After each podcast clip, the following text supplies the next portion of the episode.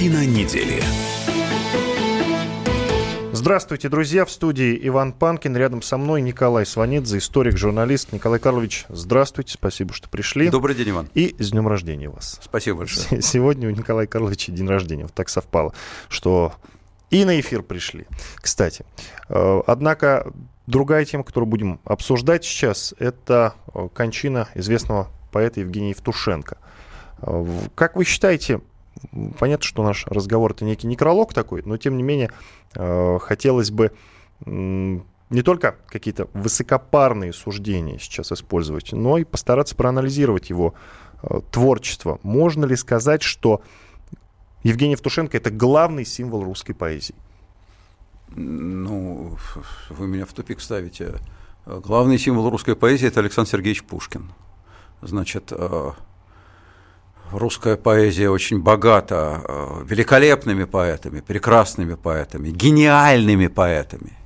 Но символ ее Александр Сергеевич Пушкин, конечно же.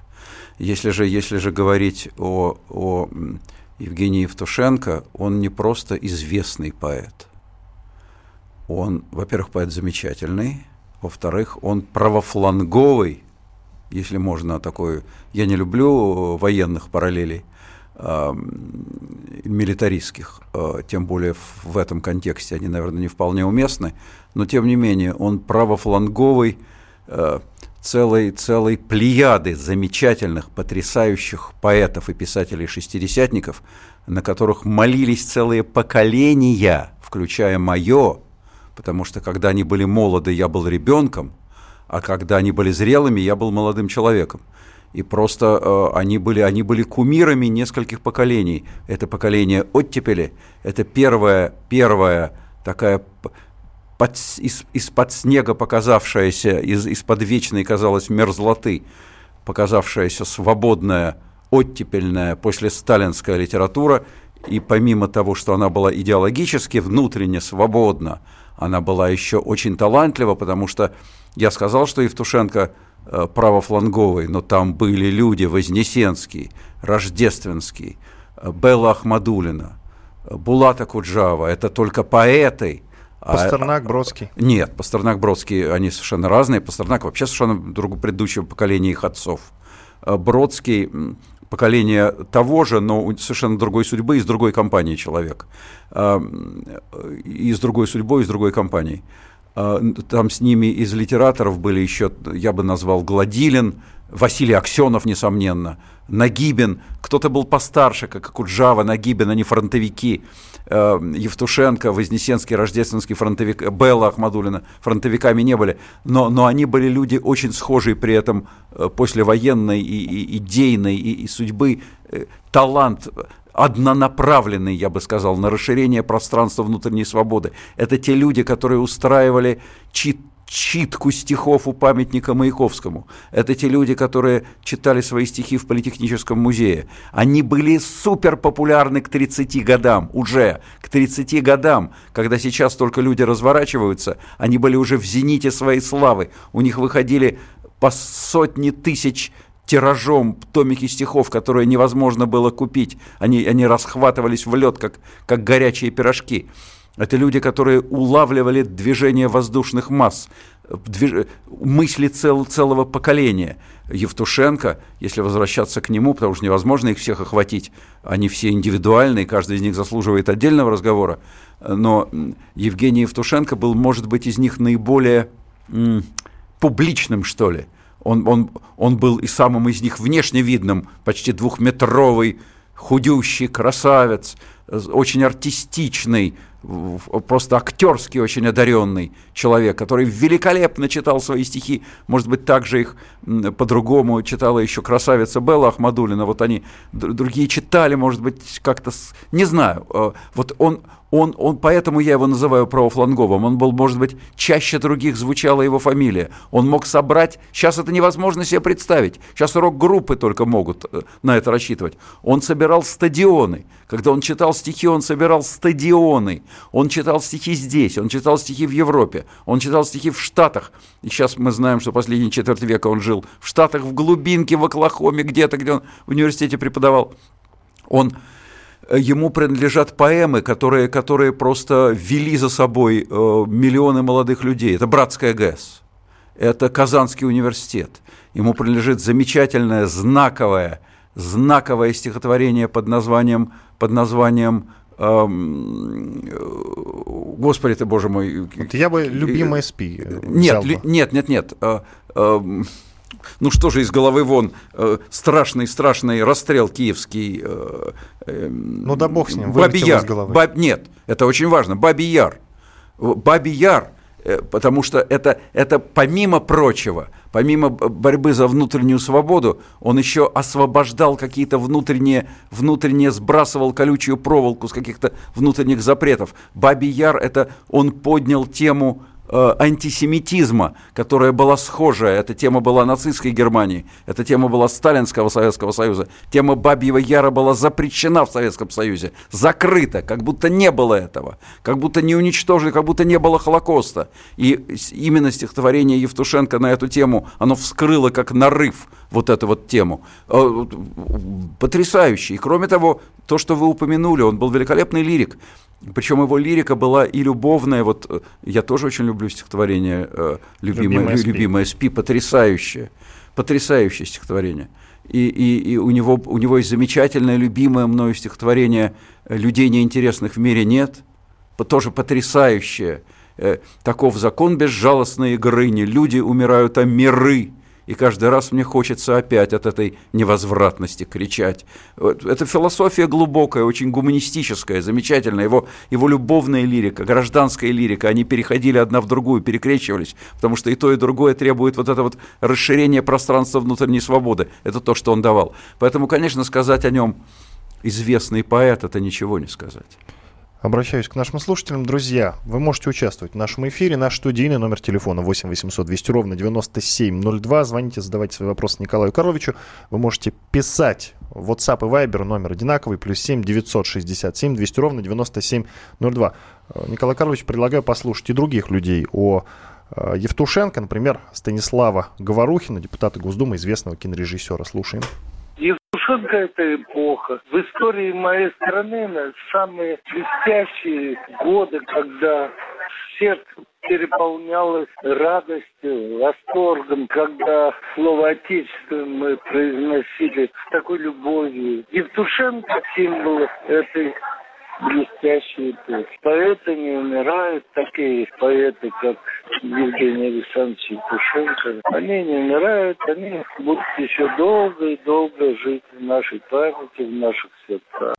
Станислав Говорухин, известный кинорежиссер о Евгении Евтушенко. Э, Николай Карлович, вы использовали такой, я бы сказал, спортивный термин правофланговый. То есть э, можно ли э, условно себе представить некий пьедестал и расставить вот на, некие условные места Ахмадульну, Рождественского, Вознесенского и других поэтов-шестидесятников. Вот на каком бы месте, по вашему мнению, был бы Евтушенко? Не, не готов, нет. Я э, правофланговый по, по определенным критериям, которые я обозначил, э, наиболее видный, в том числе внешне, очень э, по своим публичным проявлениям очень яркий. Как можно сравнивать, там, скажем, Евтушенко и Акуджаву? Кто из них главнее? Кто сильнее, кит или слон? Я так, так не готов сравнивать. Предлагаю сейчас послушать э, Раймонда Паулса, известного э, человека. Он как раз от э, «Комсомольской правды» узнал о смерти Евтушенко. Слушаем, что он сказал. О, Господи, да, это очень, очень жалко. Это великий поэт, интереснейший человек. Я, сколько я с ним встречался, я кое-что там написал на него стихи. Но жаль потерять. Так это фигура такого мирового класса. Что я могу? Только его родственникам там соболезнования. Жаль, очень жаль. Такие люди не так часто появляются, да. Раймонд Паулс, композитор, э, тоже о смерти Евгения Евтушенко. То есть, подытожим, Николай Карлович, получается, что ушла целая эпоха с Евтушенко. А будут ли помнить его стихи вот в ближайшие 10, 20, 30 лет? Как помнят сейчас стихи Акуджавы? 10 секунд. А, ну, о, Акуджава, Акуджава все-таки он писал песни. Извините, все-таки в следующей части продолжим об этом.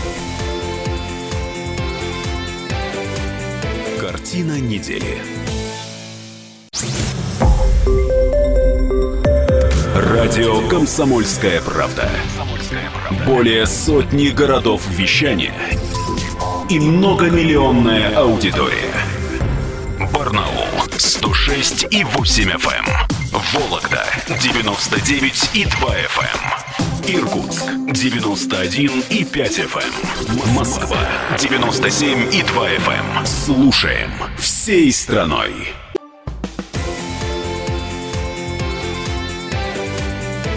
Картина недели. В студии радио «Комсомольская правда» Иван Панкин, а также историк, журналист Николай Сванидзе. Ну, говорим сейчас о Евгении Евтушенко. Я напомню, что 1 апреля он скончался в США, по-моему, от остановки сердца, но вообще он э, был болен раком на протяжении Э, почти 6 лет. На 85-м году жизни, в июле, ему бы исполнилось 85 лет. Николай Карлович, я напомню, что вопрос, который он задал в конце прошлой части нашей программы, э, звучал так. Как вы считаете, будут ли помнить через 10, 20, 30 лет стихи Евгения Евтушенко? Вот сейчас, например, очень многие помнят э, Акуджава. Ну, стихи. я как раз начал отвечать. Акуджава, да, помимо да, да. прочего, был бардом. И, и это играет очень большую роль, потому что это не просто читать стихи, это слушать песни – это мелодия, это, это совершенно другое эмоциональное восприятие, э, усиленное. Э, стихи на, на песни Евтуш... на стихи Евтушенко были песни, но бардом он не был, много песен, но бардом он не был. Э, но я думаю, что его будут помнить, да. Сейчас сложно сказать, ситуация настолько быстро меняется. Сейчас, скажем, нынешняя популярность поэзии в целом несопоставима никак с тем, насколько она была в зените своей популярности, вот когда в зените своей славы был Евтушенко, там в 60-е годы даже 70-е, а в 60-е особенно, когда, когда, когда говорилось «поэт в России больше, чем поэт», когда поэт был, был просто, просто кумиром толпы, причем независимо от образовательного уровня. Девочки, мальчики, ну просто молились на них. Не было популярнее людей. Поэты и космонавты. Э, первое. А вот потом, как, как потом сейчас уже нынешних космонавтов никто по именам не знает, так же никто и поэзию не читает. Поэтому, поэтому что будет дальше, я предположить не могу. Это, это зависит от того, насколько заинтересованные в литературе, насколько литературно и культурно озабоченные будут вырастать у нас поколения.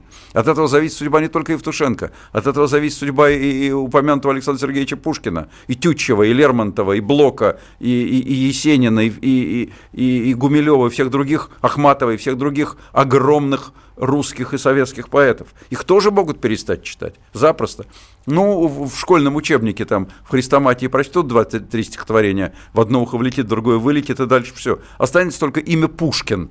А что написал, да фиг его знает, что он написал. Поэтому э, предсказать э, э, посмертную, тем более такую долговременную судьбу поэта сейчас вряд ли представляется возможным. Наш студийный номер телефона, напоминаю, 8 800 200 ровно 9702. Звоните, участвуйте в нашем эфире, задавайте свои вопросы Николаю Карловичу, либо пишите в WhatsApp или в Viber номер одинаковый. Плюс 7 967 200 ровно 9702. Ростислав дозвонился. Здравствуйте, слушаем вас. Э, добрый день. Вы знаете, я хочу спросить гостя, вот не думает ли он, что особо-то нынешней власти Евгений Евтушенко и не был нужен, потому что э, нынешняя власть не хочет, чтобы народ так особо думал, и чтобы у него было острое чувство правды. И еще, вот раньше были такие персонажи, Маврикиевна и Авдотья, да? Вот не кажется ли Николаю Карловичу, что образ мышления Вероники Маврикиевны все эти последние 17 лет восхвалялся и пропагандировался в нынешней России. Это псевдоинтеллигентность, вроде власть все делает правильно, и это умудрились связать с политикой. Ну ладно, Николай Карлович, вам ну, слово. Ну, насчет Авдотьи Никитичны, по-моему, и Вероники Маврикиевны, ну, это отдельный разговор, это тоже уже дела давно минувших дней, честно говоря. Вы знаете, власти никогда поэзия не нужна я не хочу вас расстраивать, это не специфика нынешней власти. Конечно, нынешней власти абсолютно не нужна поэзия. И власть сама не интересуется поэзией, э, и, и не нужна она ей. Э, власти нужен телевизор. Э, как, как Владимир Ильич Ленин говорил, для нас главное, э, главное искусство кино, теперь главное искусство телевизор. При Сталине писатели, он их пестовал не потому, что он был такой большой любитель литературы, хотя интересовался, конечно, а потому что литература воздействовала на умы народа, на массы. А сейчас воздействует телевизор. Кроме телевизора ничего власти не нужно, по сути. Но это не только нынешняя власть. Я повторяю, всякая власть интересуется только тем, что повышает ее власти популярность в народе.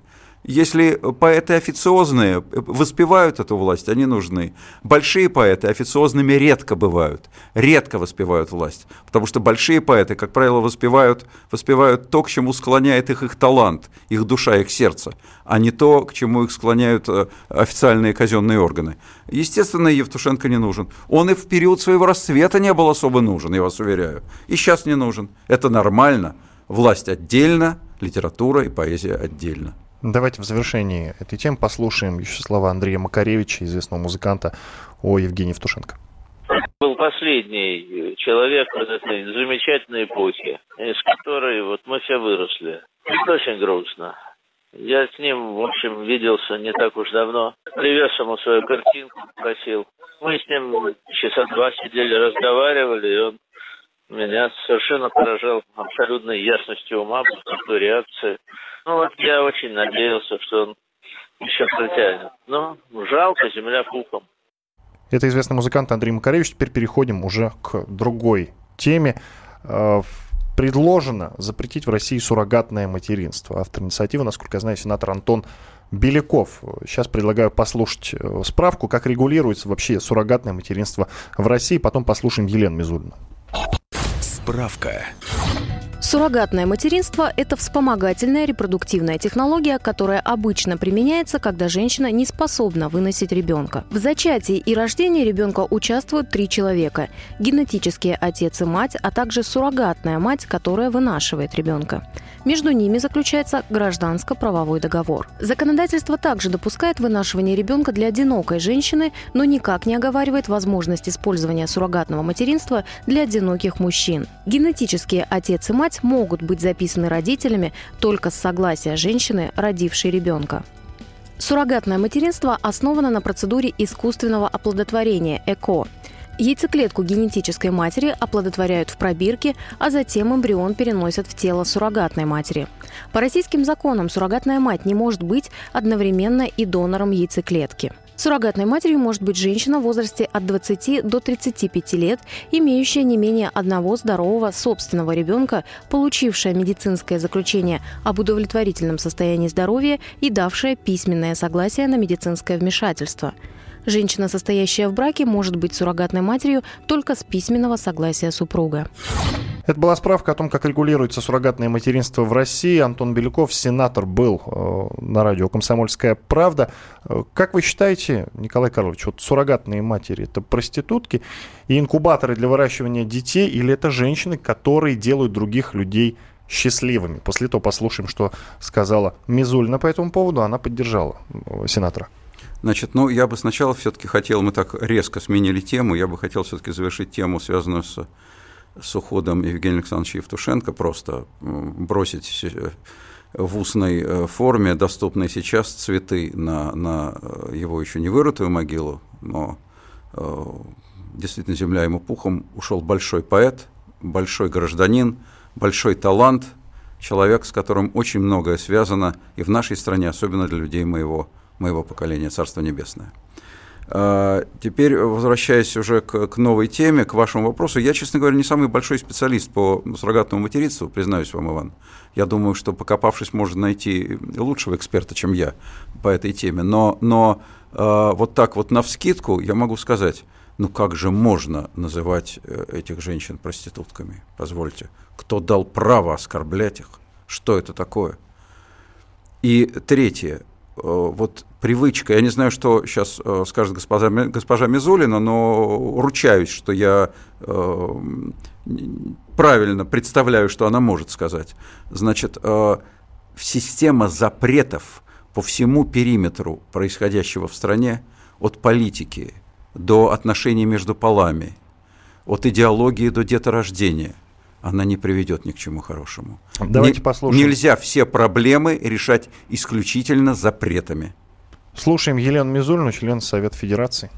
Мы предлагаем вывести в сферу уголовного законодательства и запретить именно коммерческое суррогатное материнство. То есть, когда суррогатную мать покупают и платят ей именно за то, что она вынашивает чужого ребенка. Как только появляется такая коммерческая основа, сразу появляются третьи лица, те, кто на этом будут делать деньги и эксплуатировать вот эту женскую репродуктивную функцию. Мы не должны этого допустить. Медицинская организация, которая будет заниматься поиском и подбором суррогатных матерей, которые будут осуществлять это за деньги, они будут подпадать под уголовную ответственность. Это была Елена Мизульна, член Совета Федерации. Тогда в стык предлагаю послушать Владислава Мельникова, это директор Европейского центра суррогатного материнства на материнство в России разрешено с 1995 года. За этот огромный срок всего от силы были каких-то 10 скандалов, связанных с суррогатным материнством. Я считаю, что это мизер. Но в это же самое время, благодаря суррогатному материнству, родились десятки тысяч счастливых детей. У сенатора есть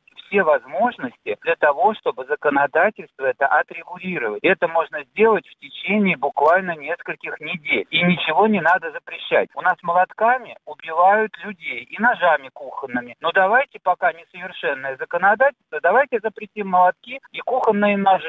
Владислав Мельников, директор Европейского центра суррогатного материнства, что называется, в стык после слов Елены Мизольной. Сейчас после небольшого перерыва, после рекламы и хороших новостей продолжим об этом говорить. Я напомню наш студийный номер телефона 8 800 200 ровно 9702. Пишите в WhatsApp и Viber плюс 7 967 200 ровно 9702.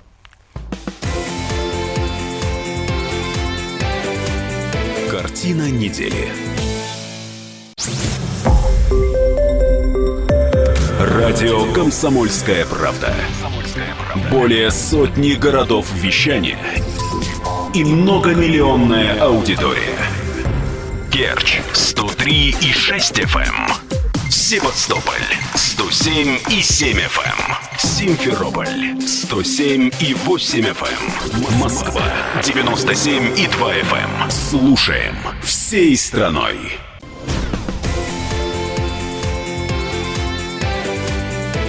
Картина недели. В студии радио «Комсомольская правда» по-прежнему Иван Панкин и Николай Сванидзе, историк, журналист. Мы обсуждаем предложение о запрете в России суррогатного материнства. Автор этого предложения, инициативы, сенатор Антон Беляков. Мы уже послушали справку о том, как регулируется суррогатное материнство в России. Мы послушали мнение Елены Мизульной, члена Совета Федерации. Она поддержала сенатора. Э, и послушали противоположное мнение Владислава Мельникова, это директор Европейского центра суррогатного материнства. Я сейчас еще предлагаю Николаю Карловичу привести слова самого Белякова, я цитирую. «Для передачи ребенка от суррогатной мамы к родителям-заказчикам не требуется даже процедура усыновления. При этом в соответствии с семейным кодексом, части 4 статьи 51 биологические родители могут забрать ребенка из роддома только после того, как суррогатная мама даст на это согласие. Это часто приводит к тому, что суррогатные матери начинают шантажировать биологических родителей, пояснил автор законопроекта. Добавил после этого, что в настоящее время услугами россиянок по вынашиванию детей все чаще пользуются иностранцы. Это проблема, как вы считаете? Да нифига это не проблема. Пугают иностранцами, как, как детей бабы Егой, ей-богу. Вот смотрите, как, где здесь логика? Семейное насилие выводится из уголовного права. Выводится. Бить можно. А ребенка вынашивать вводится в уголовное право. Бить можно жену, детей, мать с отцом ну, стариков. Тут, кстати, не надо секундочку, быть секундочку, Иван. Николай Карлович, не надо быть категоричным. Нет, значит не надо? Э, Я говорю, первого, что есть. Там они э, в полиции не принимается первое заявление. Да, да, да, мы это знаю. обсуждали. Первое не принимается, второго уже не будет. Значит, можно. Что там? Да, чё, кого мы сейчас обманываем с вами? Друг друга? Значит, можно. А, а, а вынашивать ребенка нельзя. За это уголовное наказание. Не за убийство, не за избиение, не за насилие. За вынашивание ребенка уголовного, уголовное наказание. Они с ума рехнулись, что ли, там все? Если им не нравится, как это сейчас выглядит, урегулируйте. Вы законодатели или где? Но постарайтесь урегулировать. Нельзя все, что ты не можешь урегулировать, и все, что тебе в данный момент, поскольку тебе моча ударяет в голову, не нравится, нельзя все это запрещать. Нельзя, дорогие друзья. Ну давайте мы все постареем, э, и, и запретим секс, потому что мы уже не можем им заниматься. В силу возраста, в силу еще каких-нибудь причин, связанных с нашей личной физиологией. Давайте его запретим. Нам не нравится. Нам не нравится, когда целуются. Нам не нравится, когда вступают друг с другом в интимные отношения. Запретим это нафиг. Это все не нужно, некрасиво. Зачем? Вот для рождения ребенка, да, пожалуйста, один разок в месяц под одеялом. А все остальное запретить к чертовой бабушке. Ну, у меня слов нет. Я не защищаю сейчас инициативу сенатора Белякова, просто пытаюсь разобраться. Он говорит о том, что часто возникают в сфере суррогатного материнства конфликты. Продукт сделки э, ребенок может не устроить конечного покупателя. Там он не слишком красивый, не слишком здоровый. Или наоборот, у женщины, которая выносила, может, допустим, проснуться материнский инстинкт. И он именно на это давит. Вот он приводит пример. В Санкт-Петербурге был случай, эта история еще не закончена, когда суррогатная мама выносила ребенка, родила, и в ней проснулся, проснулся материнский инстинкт. Она решила ребенка оставить себе. Тогда против нее возбудили уголовное дело по статье 159 мошенничество. И сегодня эта суррогатная мама имеет э, все шансы уехать э, шить варежки для народного хозяйства или валить лес. То есть тут пострадавшие по кругу. Вот что он имеет в виду. Так я еще раз говорю, урегулируйте это, а не запрещайте все на свете. А если нарушаются правила при переходе улицы, давайте тогда запретим переход улицы. Пусть каждый по своей стороне ходит до конца. Ну что же это такое, друзья? Это, это собственную э, правовую и законодательную, и, я прошу прощения, интеллектуальную импотенцию – пытаются возвести в ранг закона и запретить все, на что у них, до чего у них не дотягиваются руки и с чем они не знают, что делать. Но нельзя все запрещать. Нельзя страну ввергать в архаику 500-летней давности по всем показателям. Нельзя. Это плохо кончится. Вот смотрите, уже дети на улице выходят, потому что их достала эта ваша стилистика. И эта стилистика Мизулиной в том числе. Причем в уважении к ее статусу и к ее полу. Ухо, к другой теме переходим. Сейчас я не тороплюсь, кстати, с переходом, Николай Карлович. С переходом к другой теме. Да, пожалуйста. Сейчас переходим. А, от этой темы я готов перейти. Хорошо. Легко. Я сейчас предлагаю вам другую тему, которая вам тоже очень понравится. Евразийский экономический союз не просуществует и 10 лет, поскольку его лидеры изменят свое мировоззрение. А Россия, в конце концов, признает тот факт, что она является европейским государством. Такой прогноз дал известный советолог Збигнев Бжезинский. Ну, его еще можно назвать патриархом американской политологии. Ну Конечно да, он, же он, прекрасно. Он, он, не советолог, он не советолог, он политолог очень высокого класса. Да, да он э, дал интервью газете «Ру». Вот. Угу. Более того, есть еще одна новость схожая. Европейский Союз скоро исчезнет. Об этом на митинге во французском городе Лиль заявила кандидат в президенты от Национального фронта Марин Ле Пен. Есть ли какая-то связь между этими заявлениями? Абсолютно никакой связи. Значит, Бжезинский политолог, э, Лепен политик. Э, ее прогноз не имеет вообще никакого смысла и никакого, никакой совершенно ценности. Она сама собирается выводить Францию из Европейского Союза. Вот и вся ценность ее прогноза. Если она станет руководителем страны. По всей видимости, у нее сейчас невелики шансы стать руководителем страны. Поэтому ее прогноз – это скорее реверанс в наш адрес. Она старается с нами дружить, она из нас пытается сосать деньги. Иногда ей это удается. А, значит, она талантливый человек, она интересная женщина, она один из ведущих политиков Франции, но, по всей видимости, в обозримом будущем ей эту страну не возглавить. И по пути выхода из Европейского Союза ей Францию не направить. Что касается э, Бжезинского, это действительно патриарх э, политической мысли в целом. Он не политик, он не избирается в президенты, он здесь не пытается ловить какую-то рыбку в мутной воде, он дает прогноз, и прогноз этот вызывает большее доверие, несомненно, чем прогноз госпожи Марин Ле Пен, а, потому что он более обоснован. Дело в том, что а, любые союзы держатся на взаимной заинтересованности. Невозможно сказать, давайте дружить семьями. И хотя нет никакого ни интереса, ни любви, ни симпатии, ничего, да и времени нет встречаться. И ясно, что никто дружить семьями не будет. Тем не менее говорят, да, да, будем дружить.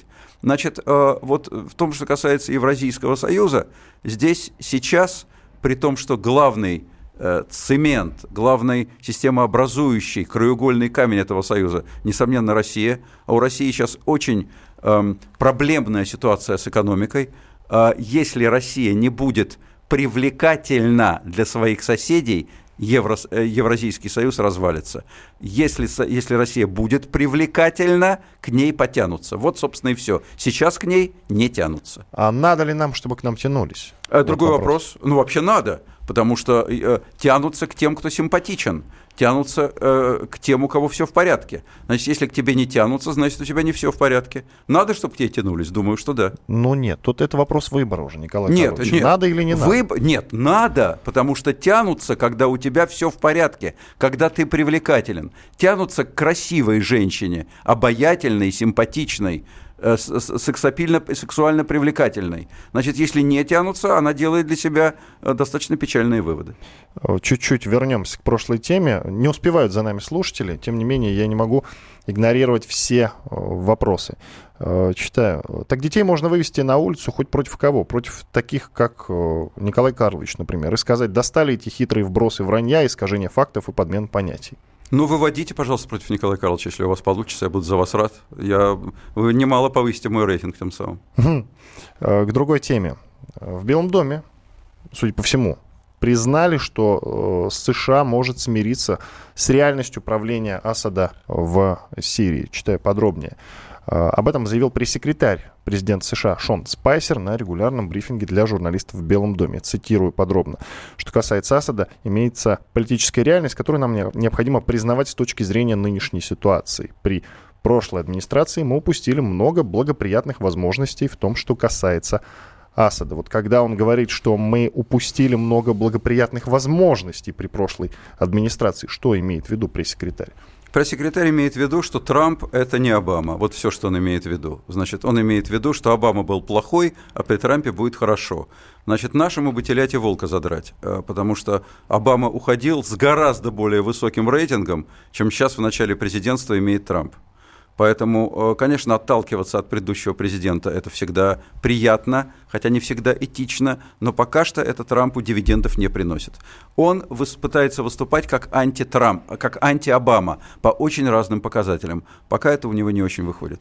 Но вообще внешняя политика, тем более не его козырь, не его конек. Э, сейчас ему немножко не до нее, он подвергается таким атакам по внутриполитической линии. У него не проходят его, его э, коронные, ключевые законопроекты, такие, скажем, как, как замена Обама-Кер, э, это, это колоссальное поражение. Ух, вынуждены уходить под, под э, грузом обвинений в коррупции э, его ключевые сотрудники. У него сейчас тяжелейшее положение, на самом деле. Ему сейчас немножко не до, не, не до, не до э, Ближнего Востока и даже не до России. А если действительно э, США охладеют вообще к тому, что происходит в Сирии, как быстро там наступит мир и наступит ли там мир вообще США имеет прямое отношение к тому, что сейчас происходит в Сирии, как вы считаете? США имеет самое прямое отношение к тому, что происходит в Сирии, и мы имеем прямое отношение к тому, что происходит в Сирии. А, значит, если США охладеет, труднее будет урегулировать Сирию. Э, ситуацию в Сирии. Если мы охладеем, тоже труднее будет ее урегулировать. Без вмешательства таких великих мировых держав, как Соединенные Штаты и Россия, Сирию урегулировать будет сложно. А можно ли делать какие-то прогнозы по поводу того, что США действительно скоро охладеют? К Сирии? Я бы пока не стал делать такие прогнозы, потому что, э, в принципе, конечно, э, Трамп человек, который склонен смотреть внутрь себя, внутрь своей страны, а не наружу. Но кто же ему даст? Э, миссия Соединенных Штатов как глобальной первой в мире супердержавы состоит в том, чтобы внимательно смотреть за всем, что происходит во всех точках земного шара. Сейчас уже не то время, сейчас не 19 век. Никто ему не позволит зажаться внутри североамериканского континента и, и оградиться стеной и не смотреть, что происходит вокруг. Мне это представляется малореальным. Сирия сейчас наиболее горячая точка, наверное, можно так сказать, в Европе. А если Европейский Союз скоро исчезнет, как вот предсказывает Марин Ле Пен, перестанет ли действительно э, Сирия быть горячей точкой, прибавится ли горячих точек или э, конфликты прекратятся, Знаете, я, я, я, я, я совершенно не, не склонен рассматривать ситуацию с точки зрения прогноза Ле Пен, который, э, который мне представляется ну, просто абсолютно полярно далеким от реальности. Часто звучит. Часто, часто звучит, звучит, часто звучит вот в, устах, в устах Ле Пен часто звучит в устах Ле Пен звучит часто. Ну, дай ей бог здоровья. Ну, Великобритания же уже начала А? выход. Великобритания уже начала Великобритания начала, Брекзит состоялся, да, но Великобритания это еще не, не весь Евросоюз. выход. Но во многих других Я думаю- я европейских думаю- странах тоже звучали такие Звучали, звучали и будут звучать. Евросоюз еще будет переформатироваться. Но, но, но стратегически Европа будет объединенной, уверяю вас. Переформатироваться, но не исчезнет. Всё Не правильно? исчезнет. Иван Панкин и Николай Сванидзе, историк, журналист в студии радио «Комсомольская правда». На две минуты делаем перерыв, после этого вернемся в студию радио «Комсомольская правда». Картина недели. Радио «Комсомольская правда». Более сотни городов вещания и многомиллионная аудитория. Иркутск 91 и 5 FM. Красноярск 107 и 1 FM. Вологда 99 и 2 FM. Москва 97 и 2 FM. Слушаем всей страной.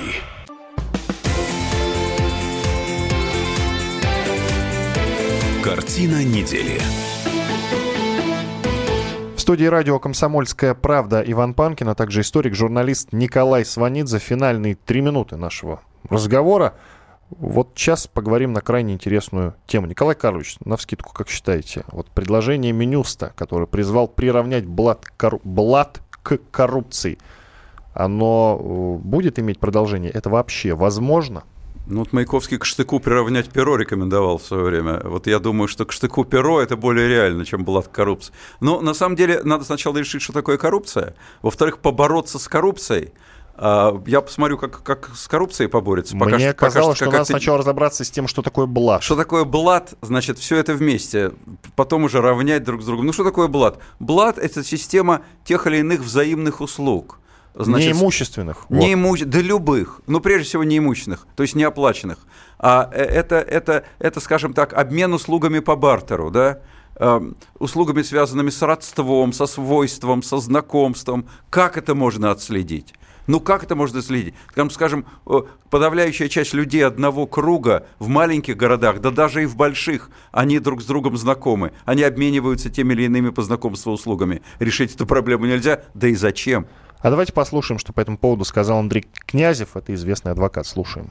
Когда государство, например, дает какие-то привилегии там своей жене, да, как, например, вот мэр одного крупного города, да, говорил, что вот его жена сама все заработала, если бы он не был мэром, еще больше заработала, то это, как мне кажется, это не блат. Блат это вот школу устроить, машину починить и так далее. А это взятка. Почему мы называем бл- блат? Это как минимум злоупотребление служебным положением, как максимум взятка. Это Андрей Князев, известный адвокат о блате. Николай Карлович, только нужно разобраться. Идея это сама по себе хорошая, она призвана Да, да все-таки идея, да идея бороться. не хорошая и не плохая, она просто пустая. Пустая. Пус- абсолютно. Чистый популизм. Ничего в ней нет хорошего. Она абсолютно и нереальная, и бесперспективная. Да я не вижу даже... Она и бесцельная, по сути своей. А зачем тогда делаются подобные предложения вообще? Зачем их э, пускают в, в информационное А пространство? вы же сказали популизм. А популизма пока никто не отменял. Надо же, надо же имитировать борьбу с коррупцией. Надо же ее имитировать. Вот, вот президент только что сказал э, на, на Арктическом форуме, что, судя по опросам общественного мнения, народ, в принципе, удовлетворен результатами нашей борьбы с коррупцией. Теперь надо подтверждать эти слова президента тем или иным способом. Вот, пожалуйста, подтверждают. В студии Иван Панкин и Николай Сванидзе, известный историк, журналист. Э, Вечером в 20 часов слушайте более полную версию нашего разговора. Оставайтесь на радио «Комсомольская правда». До свидания.